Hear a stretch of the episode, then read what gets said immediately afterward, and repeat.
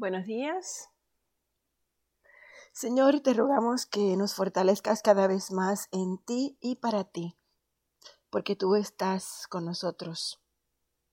Y te damos gracias porque tú abres brecha entre nuestros enemigos antes de que nosotros pasemos, así como abres brechas en las aguas.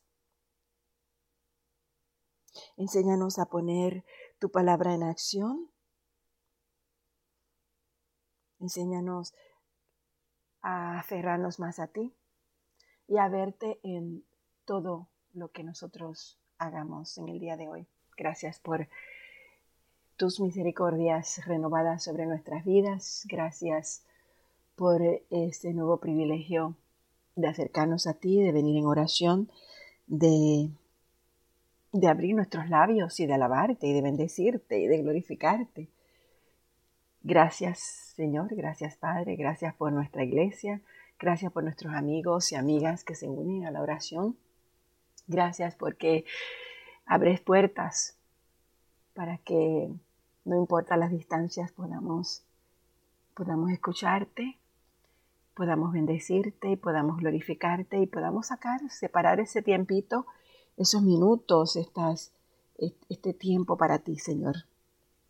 Gracias poner tu palabra en acción.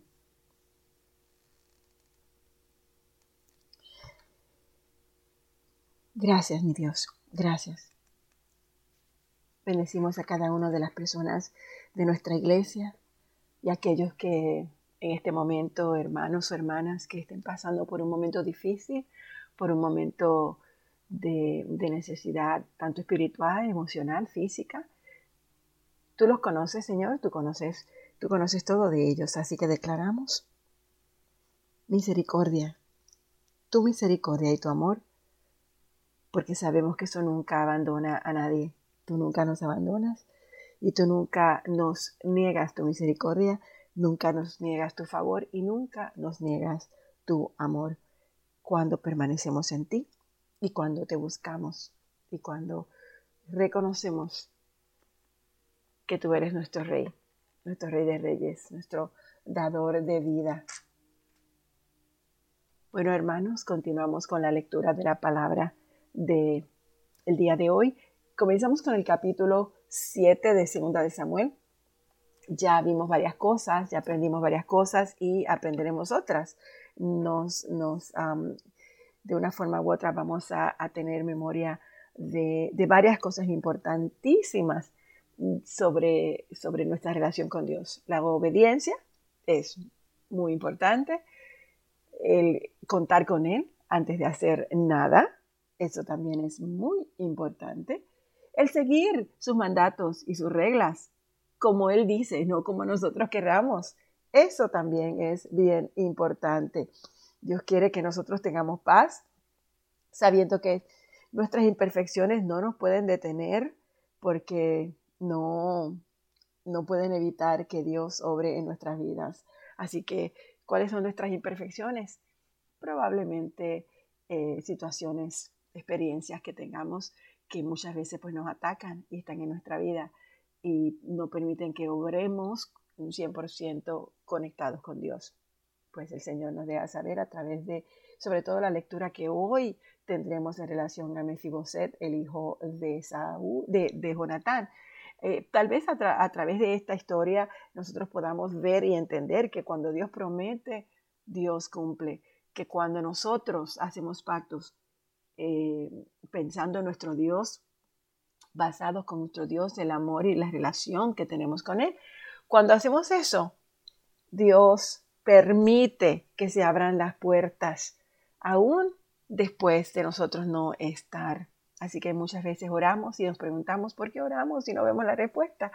Tal vez porque no es de nosotros verla y la oración y esa bendición no es específicamente para nuestra vida, sino para la vida de aquellos por quienes oramos y por quienes traemos a los pies de nuestro Padre Celestial. Así que lo importante es no dudemos nunca de las promesas de Dios, no dudemos nunca de la bendición de Dios, no dudemos nunca del favor de Dios sobre sus hijos e hijas. Capítulo 7, segunda de Samuel. Una vez que David instaló en el palacio, o se instaló en el palacio, y el Señor le dio descanso de los enemigos que los rodeaban, el rey mandó a llamar al profeta Natán. Mira, le dijo David, yo vivo en un hermoso palacio de cedro, mientras que el arca de Dios está allá afuera en una carpa. Natán le respondió al rey, adelante, haz todo lo que tienes pensado porque el Señor está contigo. Pero esa misma noche el Señor le dijo a Natán, ve y dile a mi siervo David, esto ha declarado el Señor. ¿Acaso eres tú el que me debe construir una casa en la que yo viva? Desde el día en que saqué a los israelitas de Egipto hasta hoy nunca he vivido en una casa. Siempre fui de un lugar a otro con una carpa y un tabernáculo como mi morada. Sin embargo, donde quiera que fui con los israelitas, ni una sola vez me quejé ante los jefes de las tribus de Israel, los pastores de mi pueblo Israel. Nunca les pregunté, ¿por qué no me han construido una hermosa casa de cedro? Ahora ve y dile a mi siervo David, esto es lo que ha declarado el Señor de los ejércitos celestiales.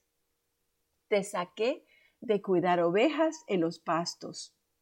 Te elegí para que fueras el líder de mi pueblo Israel. Yo he estado contigo donde quiera que has ido, y destruí a todos tus enemigos frente a tus propios ojos. Ahora haré que tu nombre sea tan famoso como el de los grandes que han vivido en la tierra. Le daré una patria a mi pueblo Israel y lo estableceré en un lugar seguro donde nunca será molestado. Las naciones malvadas no lo oprimirán como lo hicieron en el pasado. Cuando designé jueces para que gobernaran a mi pueblo Israel, y te daré descanso de todos tus enemigos. Además, el Señor declara que construirá una casa para ti, una dinastía de reyes. Pues cuando mueras y seas enterrado con tus antepasados, yo levantaré a uno de tus hijos de tu propia descendencia y fortaleceré su reino. Él es quien edificará una casa, un templo, para mi nombre, y afirmaré su trono real para siempre. Yo seré su padre y él será mi hijo. Si peca, lo corregiré y lo disciplinaré con vara, como lo haría cualquier padre. Pero no le retiraré mi favor como lo retiré de Saúl, a quien quité de tu vista tu casa y tu reino continuarán para siempre delante de mí, y tu trono estará seguro para siempre. Entonces Natán regresó a donde estaba David y repitió todo lo que el Señor le había dicho en la visión. Entonces el rey David entró y se sentó delante del Señor y oró. ¿Quién soy yo, oh Señor soberano? ¿Y qué es mi familia? Para que tú me hayas traído hasta aquí.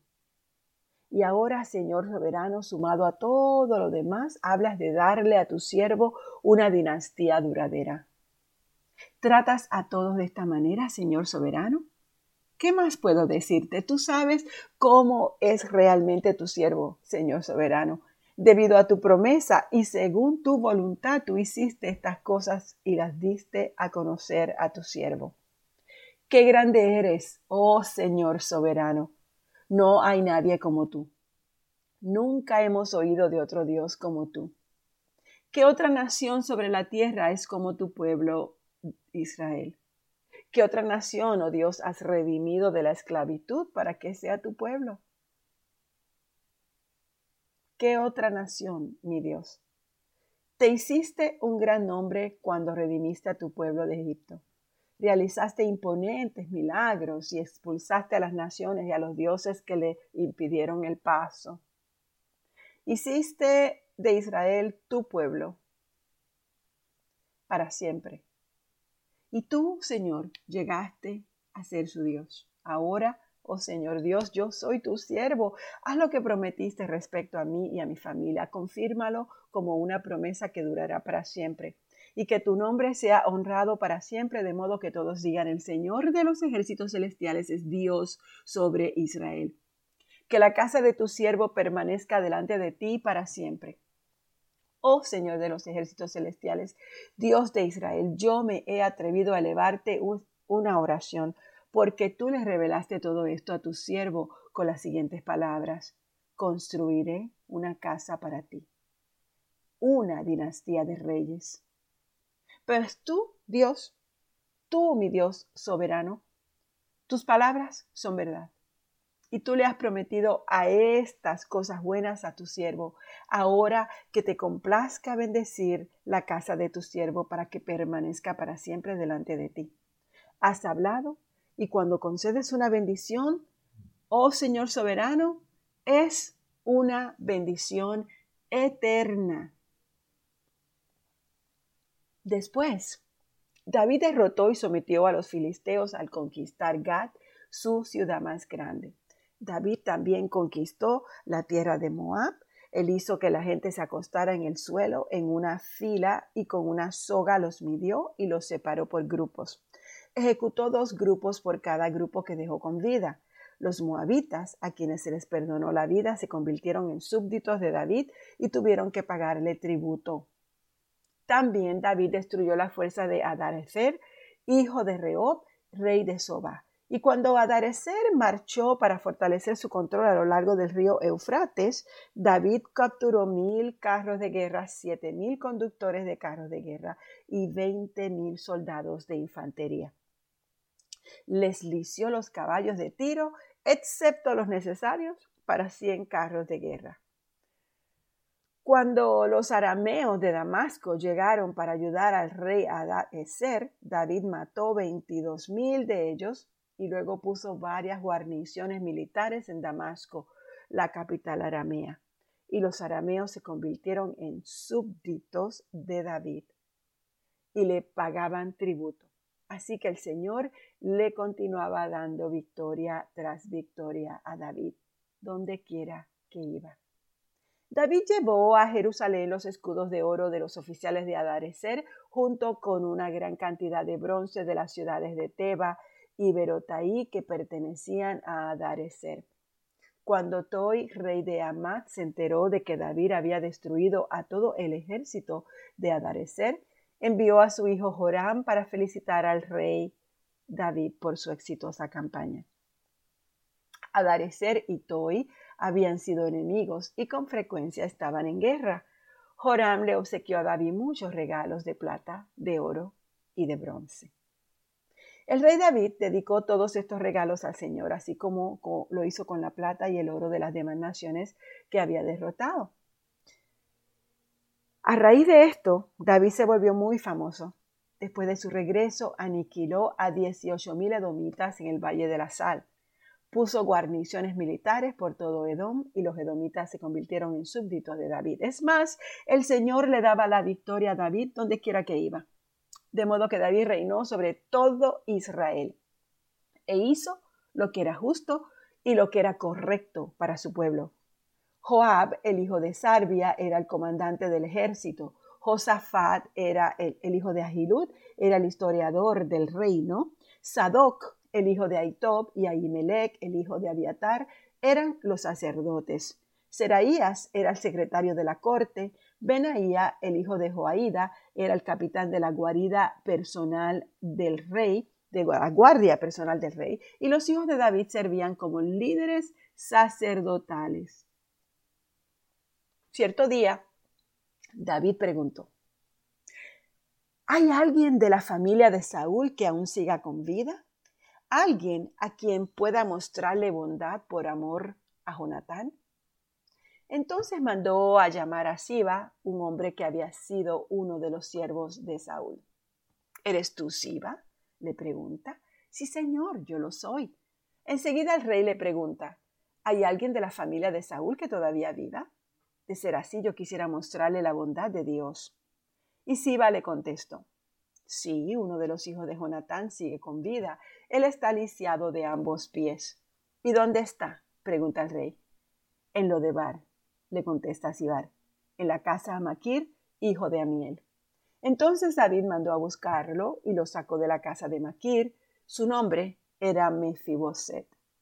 Era el hijo de Jonatán y era nieto de Saúl. Cuando se presentó ante David, se postró hasta el suelo con profundo respeto. Y David le dijo, saludos, Mefiboset. Yo soy tu siervo. No tengas miedo. Mi intención es mostrarte mi bondad por lo que le prometí a tu padre Jonatán. Te daré todas las propiedades que pertenecían a tu abuelo Saúl y comerás aquí conmigo a la mesa del rey.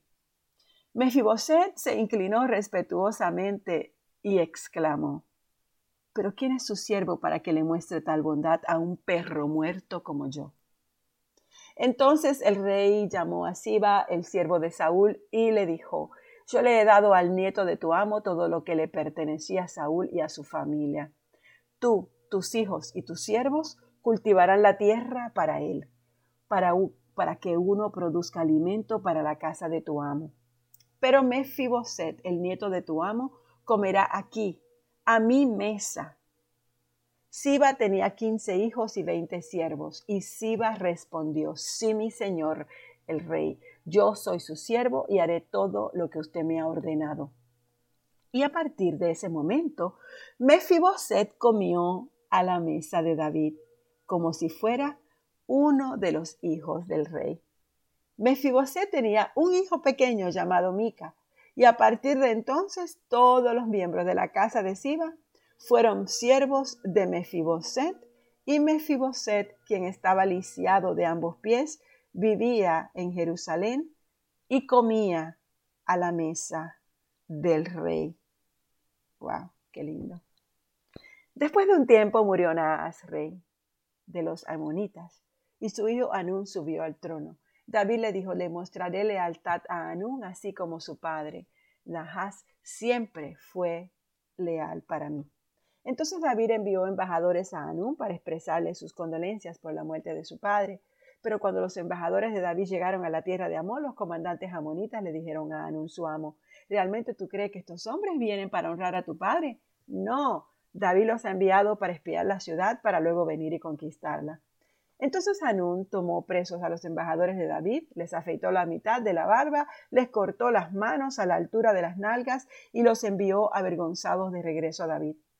Cuando llegó a oídos de David lo que había sucedido, él envió mensajeros para decir a los hombres, quédense en Jericó hasta que les crezca la barba y luego regresen, pues se sentían muy avergonzados de su aspecto.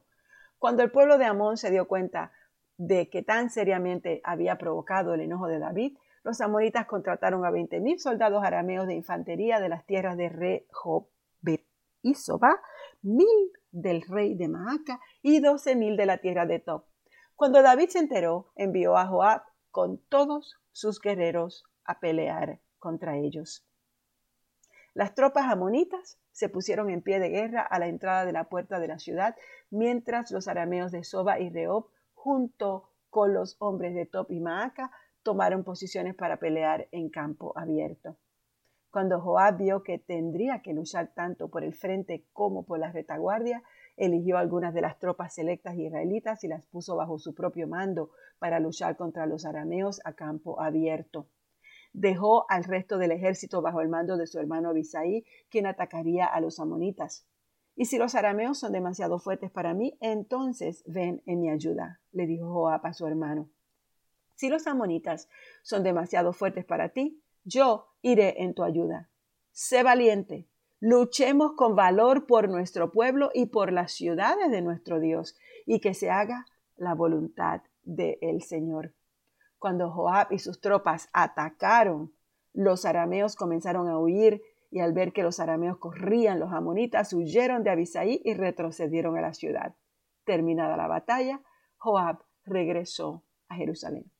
Y al darse cuenta, los arameos de que no podían contra Israel, se reagruparon, se les unieron tropas adicionales arameas en Adarecer, mandó llamar al otro lado del río Eufrates, y estas tropas llegaron a Irán bajo el mando de Sobac, el comandante de las fuerzas de Adarecer. Cuando David oyó lo que sucedía, movilizó a todo Israel, cruzó el río Jordán y guió al ejército a Elam. Los arameos se pusieron en formación de batalla y lucharon contra David, pero nuevamente los arameos huyeron de los israelitas. Y esta vez las fuerzas de David mataron a 700 conductores de carros de guerra y a 40.000 soldados de infantería.